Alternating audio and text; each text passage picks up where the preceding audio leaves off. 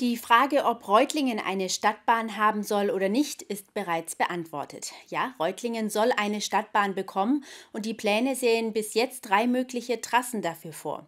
Die Stadt selbst priorisiert bisher die Umsetzung auf der Lederstraße. Doch das befürworten nicht alle Einwohner der Achalmstadt. Ein Zusammenschluss aus der VCD-Kreisgruppe Reutlingen, der Initiative Pro Regio Stadtbahn und dem BUND hat nun seine Überlegungen zum Verlauf der Stadtbahntrasse vorgestellt.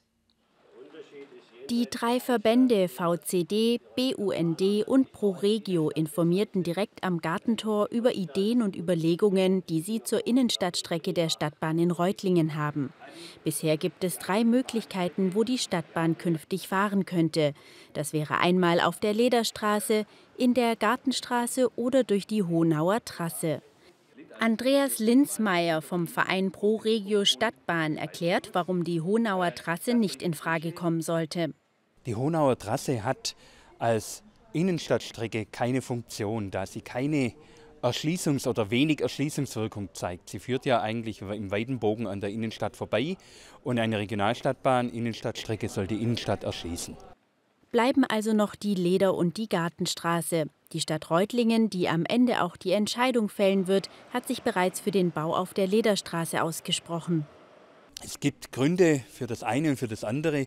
Die Lederstraße erscheint äh, der Verwaltung als die ähm, ja, schnellere und besser äh, baubare Variante zu sein, weil äh, dort mehr Platz ist. Das ist unbenommen, ja, da gibt es mehr, mehr Möglichkeiten. Das scheint dann eher schneller planbar zu sein.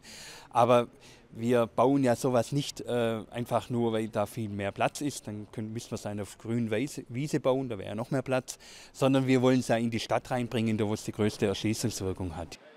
Bleibt also noch die Gartenstraße. Sie scheint für den Zusammenschluss der Verbände der sinnvollste Ort für eine Stadtbahn.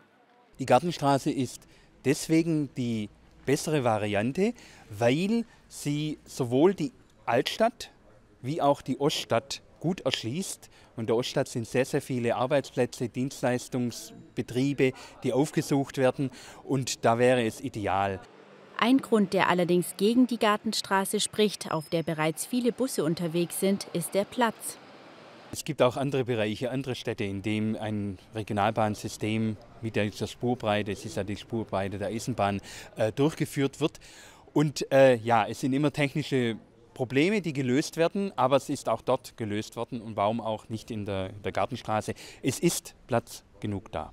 Platz für motorisierten Individualverkehr gäbe es dann in der Gartenstraße nicht mehr. Allerdings wäre das in der Lederstraße wohl ähnlich. Außerdem soll die Stadtbahn schließlich bewirken, dass Autofahrer auf den ÖPNV umsteigen. Am Ende entscheidet der Reutlinger Gemeinderat, wo die Stadtbahn künftig fahren wird. Bis dahin wollen die drei Verbände die Bürgerinnen und Bürger aber umfassend über Vor- und Nachteile der jeweiligen Trassen informieren. Eine erste öffentliche Veranstaltung dafür ist am 3. November im Spitalhof geplant.